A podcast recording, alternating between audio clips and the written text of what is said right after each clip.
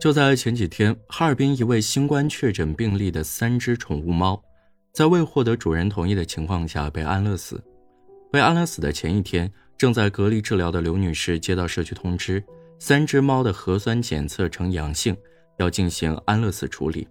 并要求她在医院里手写一份同意书。刘女士没有同意，试图为三只猫争取生存的权利，但在二十八号晚上六点左右获知，三只猫已经被安乐死。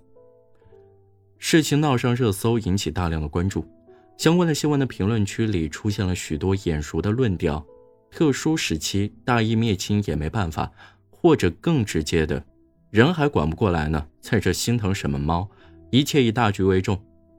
困在疫情中。似乎每次与宠物有关的话题都会滑向人与动物谁更重要的争端中，但时至今日，当所有的人都在学着接受与病毒长期相处的可能之后，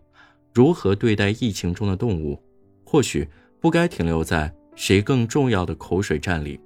首先，这几只宠物猫被检测出阳性，但是核酸检测的阳性与确诊感染之间并不能划等号。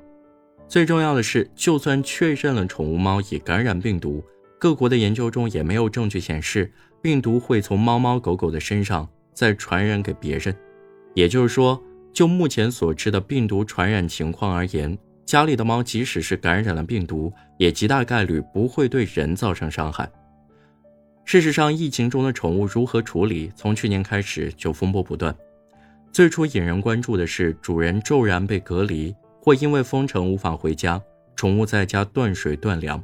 时隔一年，同样的争议又在刘女士的宠物身上重演了一遍，都是主人在隔离，宠物被处理，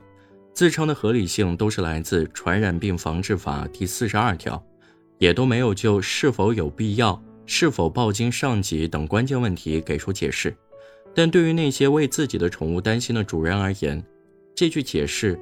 可能是他们最渴望的东西。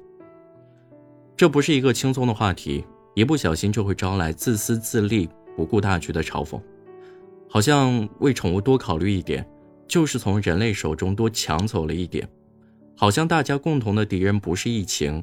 而是宠物，甚至是那个养宠物的人。